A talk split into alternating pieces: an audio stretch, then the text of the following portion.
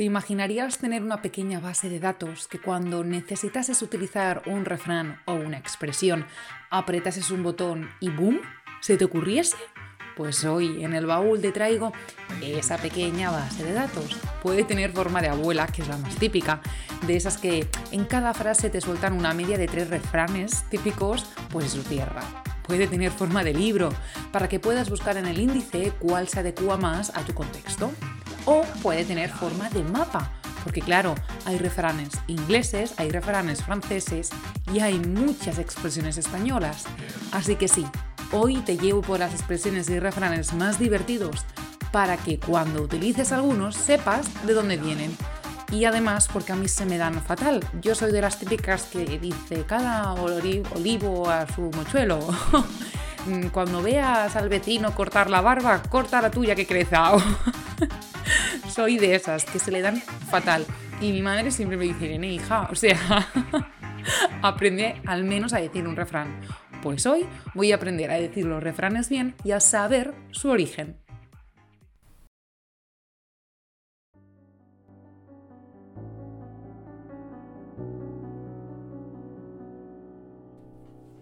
Bienvenidos al baúl de la curiosidad.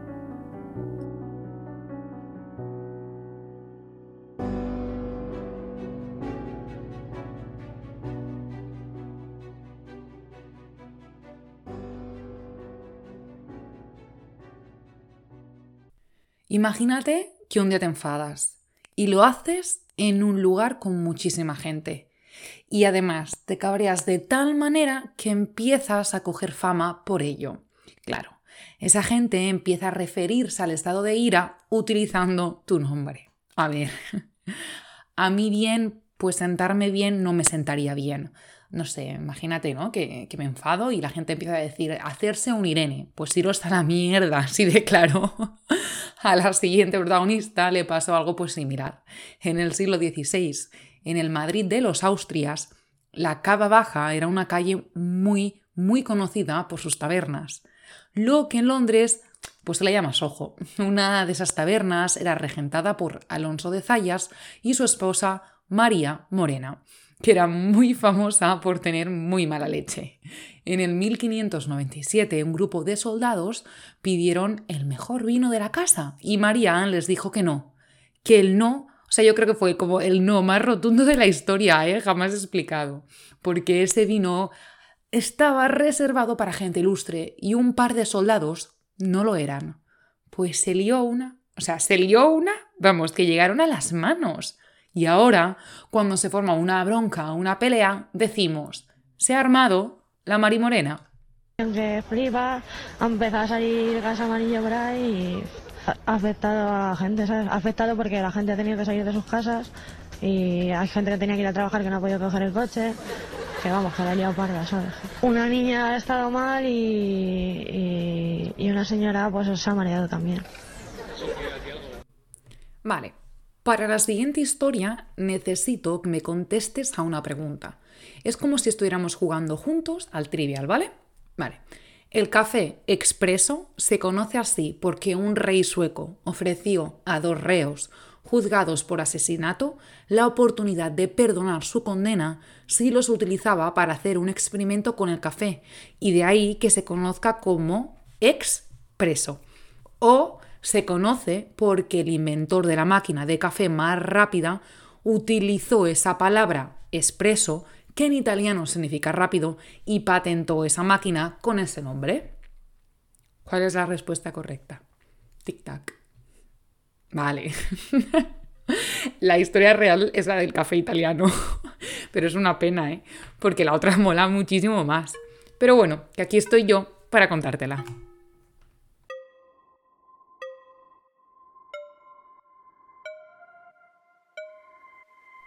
Aunque no sea verdad y me haya inventado totalmente la razón del café por ese rey, la historia sí que es cierta. El origen del café expreso hubiese tenido más gracia si se le hubiese ocurrido al rey Gustavo III de Suecia.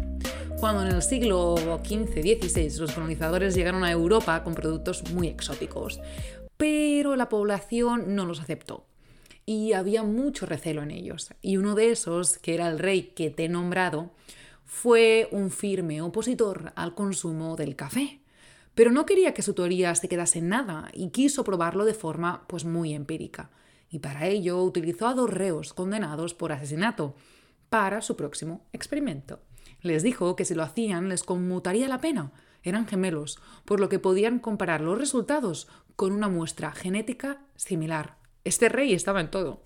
A uno le ofreció beber tres tazas de café al día durante toda su vida. Y al hermano lo mismo, pero en vez de café, pues té. ¿Crees que dijeron que no? Así como la Mari Morena dijo que y estos dijeron que sí. Bueno, que si hacía falta bebían más. Pasó el tiempo y los reos no dieron muestras de empeorar.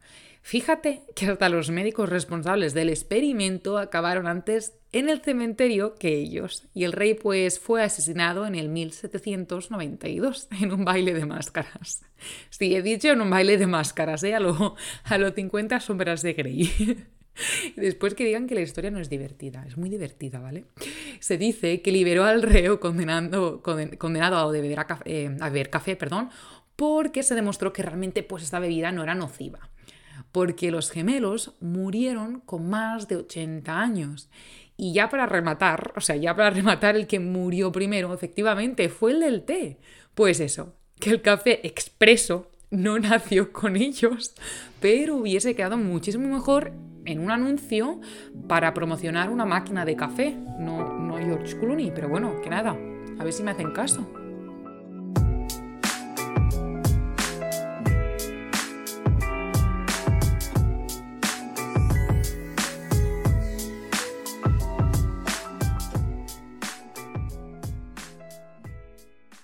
Hay una expresión que cuando la digo o cuando la menciono siempre pienso, ¿Qué tiene que ver llevar al huerto a alguien con que lo pueda convencer, ¿no? Que es su sinónimo. Pues bien, esta expresión, no te voy a mentir y te voy a ser súper franca, tiene un origen, bueno, digno de, de novela de Cervantes barra, no sé, un poco también torrente. te tienes que venir conmigo a un pueblo cordobés, concretamente a Peñaflor. ¿Y dónde? Pues en una casa.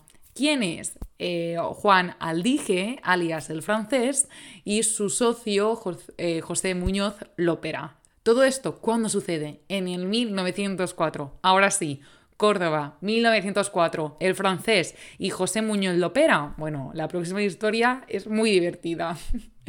Ninguno de estos dos personajes, como os he dicho antes, no vienen de ninguna novela ni nada, ¿eh? Tenían muy poco trabajo entonces, ellos decían que Dios no les había dado el don del trabajo. ¿Y qué hicieron? Pues buscarse la vida con muchísima picaresca. Ellos hacían pequeños hurtos, estafillas. Total, que el francés consiguió tener una casa súper grande con un huerto y un jardín en Peñaflor, en este, en este pueblo de Córdoba. Y aquí las dos cabecillas pensantes encontraron la forma de ganarse la vida mediante estafas, como bien os he dicho antes. Se creían la casa de papel y ellos ya sin saberlo. No atracaron el Banco de España de milagro. Em, lo que hacían era lo siguiente. Iban a las timbas de los pueblos y ciudades cercanas de Córdoba, y ahí lo opera, se hacía amigo de los jugadores con más dinero y les prometía un negocio seguro. Les decía que tenía un amigo francés, rico, con mucha fortuna y muy, muy visionario. Lopera se los llevaba a casa del francés, engañados, y ahí en el huerto les pegaba con una vara de hierro, los despojaban, sea, les robaban todo el dinero que habían ganado en esas timbas y se lo quedaban. El cadáver, el cadáver iba para bono, el cadáver iba en el huerto. que se sepan, me río, ¿eh? pero que se sepan, mataron como a unas seis personas y fueron condenados con la pena capital, es decir, al garrote vil. A través de periódicos y prensa de la época se popularizó lo que conocemos a llevar al huerto a alguien que no deja de ser convencerlo para algo o llevarlo por el camino que tú quieres, ¿no? Pues eso, que esta frase viene dada por dos pequeños estafadores de un pueblo de Córdoba en el 1904, que yo los veo en una serie de Netflix o, mm, no sé, en una película de Torrente. Estoy ahí, ahí, ahí. Aquí llega Torrente, el alma de la fiesta.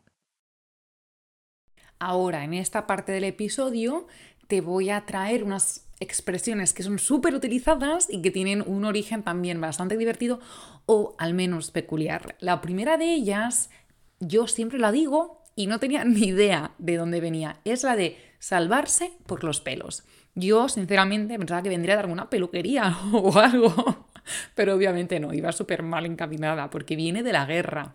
Anteriormente a la revolución industrial, el medio de transporte pues era los barcos pero también servían para las guerras. Ni tanques, ni aviones, ni leches. Solo había barcos. Y de ahí que se necesitase a mucha gente trabajando en esas grandes y largas embarcaciones. El problema, el problema radicaba en que no todos los marineros sabían nadar y en muchas ocasiones, por un motivo u otro, podían acabar cayendo al agua, obviamente. Uno de los trucos para ser salvados por los compañeros era que te agarraran por el cabello de la cabeza, por lo cual debían dejarse crecer la melena. Entonces, este acto originó la famosa expresión de salvarse por los pelos. No vendrá de la peluquería, pero tú imagínate, ¿no? Ver todo tu vecindario dejándose el pelo largo. Y mi pregunta es la siguiente, ¿y los calvos qué? Otra expresión que pensaba que vendría de un animal es la de tener potra, ¿no? Yo pensaba que vendría de la mujer del potro y que tendrías suerte si tenías una potra. Que va, o sea, iba súper mal encaminada porque también tiene que ver con otra cosa súper diferente. En este caso tiene que ver con la salud. a mí me llega a entrar esta expresión en la selectividad y bueno, y la suspendo hace referencia a una dolencia médica que consistía en una hernia que aparecía en una víscera o en el escroto. Con el tiempo se descubrió que la persona afectada por una de estas hernias sentían dolor o empeoraban cuando el tiempo iba a cambiar o se acercaba alguna tormenta de lluvia, de nieve, de lo que fuese. A pesar de las molestias e inconvenientes de ese dolor, Muchos fueron quienes vieron una ventaja en el hecho de, ese, de estar herniado, ¿no? Se convirtieron en los meteorólogos gracias a una hernia en el escroto. O sea, mejor imposible, ¿no? Te sale una hernia y te ahorras la universidad. Sí que es verdad que podían detectar antes que podían detectar antes que otros individuos un cambio meteorológico imprevisto y así, pues sí, poner a salvo la cosecha. Por lo que ese causal sexto sentido, vamos a llamarlo así, les proporcionó una buena aventura. De ahí que la palabra potra acabase como sinónimo de suerte que surge por casualidad. Ahora te presento otra expresión, porque me está gustando a mí esto de los refranes, ¿eh? Sí, sí, sí. te voy a explicar por qué narices cuando alguien llega tarde le decimos a buenas horas, mangas verdes. Pues no viene de la costura, no os imaginéis a Mancio Ortega diciendo esto porque no. La expresión a buenas horas mangas verdes tiene su origen en una unidad de carácter policial llamada Santa Hermandad, cuyos soldados se distinguían por su uniforme, un chaleco de piel hasta la cintura con unas mangas de color verde. El carácter rural de este antecedente de la Guardia Civil en esa época era la época de los Reyes Católicos. Que, claro, mm, ¿qué pasaba con, esto, con esta policía, no? Que llegaban tarde a todo. O sea, cuando el ladrón ya había robado, se ha tomado una cerveza, ellos llegaban. Claro, la gente en un pueblo, ¿no? El típico pueblo castellano, imagínate, acuñó esta expresión popular como, como acto de lentitud, ¿no? Entonces, cuando llegaba tarde alguien decía, pues a buenas horas, mangas verdes. o sea, la policía de la época era lenta y el pueblo lo hizo saber, no hay más. A día de hoy, si llegas tarde, te comparan con un policía de la época de los reyes católicos. Me encanta. Yo siempre me fijo, y es que mi abuela dice un montón de refranes. Ella cada vez que dice algo, tiene que utilizar un refrán. Y eso me gusta. Pero también me, me, hace sentir curiosidad, ¿no? De saber de dónde viene eso. Porque ella me dice a veces, a palo seco. Y yo me pregunto, a palo seco, ¿de dónde vendrá palo seco? Antes los barcos, cuando había mucho aire, tenía que navegar y con el viento no podían navegar los barcos, ¿qué hacían? Se quedaba únicamente el palo, ¿no? El llamado mastil, conocido como palo, se quedaba seco se quedaba sin nada. Pues mira, a palo seco, ala, directos. Y, y, muchísimas expresiones más. Por ejemplo, aboleo. Yo no lo sabía, pero aboleo es una forma de bolear, perdón, es el verbo, y es cuando se echaba, se echa la semilla a la tierra eh, disparada, ¿no? Echando con la mano, pues a bolear. A bolear ese término, claro, tú echabas la semilla y pues si alguna tenía suerte y se cogía la tierra, bien, si no, a voleo. Y claro, y ahora lo conocemos como algo no improvisado. Chiripa. Chiripa viene del juego del billar, que es súper gracioso porque yo tampoco lo sabía, viene de una, una especie de acción que se hace que, hacen, que se hace en el billar. Eh, arrimar el hombro. Arrimar el hombro también tiene que ver con la tierra y en este caso con la cosecha. Como los trabajadores trabajaban juntos, hombro con hombro, se apoyaban, ¿no? Se, se respaldaban entre ellos. Y de ahí esa expresión. También está la expresión de aburrirse como una ostra, eh, está la expresión de montar un pollo. Todo ello tiene un origen, ¿no? Yo no sé si de aquí a unos años se dirá a buenas horas Ibai, ¿no? Si si va y llega tarde a un directo, ¿no? Hacerse un escanes, cambiar de color de pelo, pues habitualmente, o ser una pombo, ¿no? Cuando ya te juntas con la élite. Los refranes deben de mantenerse. Son tradición y además tienen historia. Su origen puede ser de un pueblo de Córdoba, como de la guerra, o incluso de alguien con mala leche. Dejemos los anglicismos para los ingleses. Por ejemplo, a partir de ahora no digas, uy, estoy full, no quiero comer más, ¿no? Como sinónimo de, de, haber comido muchísimo. Di, me he puesto las botas, que tiene su origen cuando las botas salieron al mercado. Como eran exclusivas para las clases altas, era que cuando alguien las calzaba disfrutaba de mejores condiciones sociales, por lo que se asoció al hecho de tener más recursos en, abundancia. Tiene refranes en todos los idiomas, mezclalos del inglés al portugués, del catalán al italiano y del sueco al francés. Pero manténlos, que no hay nada mejor que cuidar la historia, que realmente es de donde venimos. Y no me quiero meter en una camisa de once varas, pero como soy la que corta el bacalao, hasta luego, Mari Carmen. Adiós.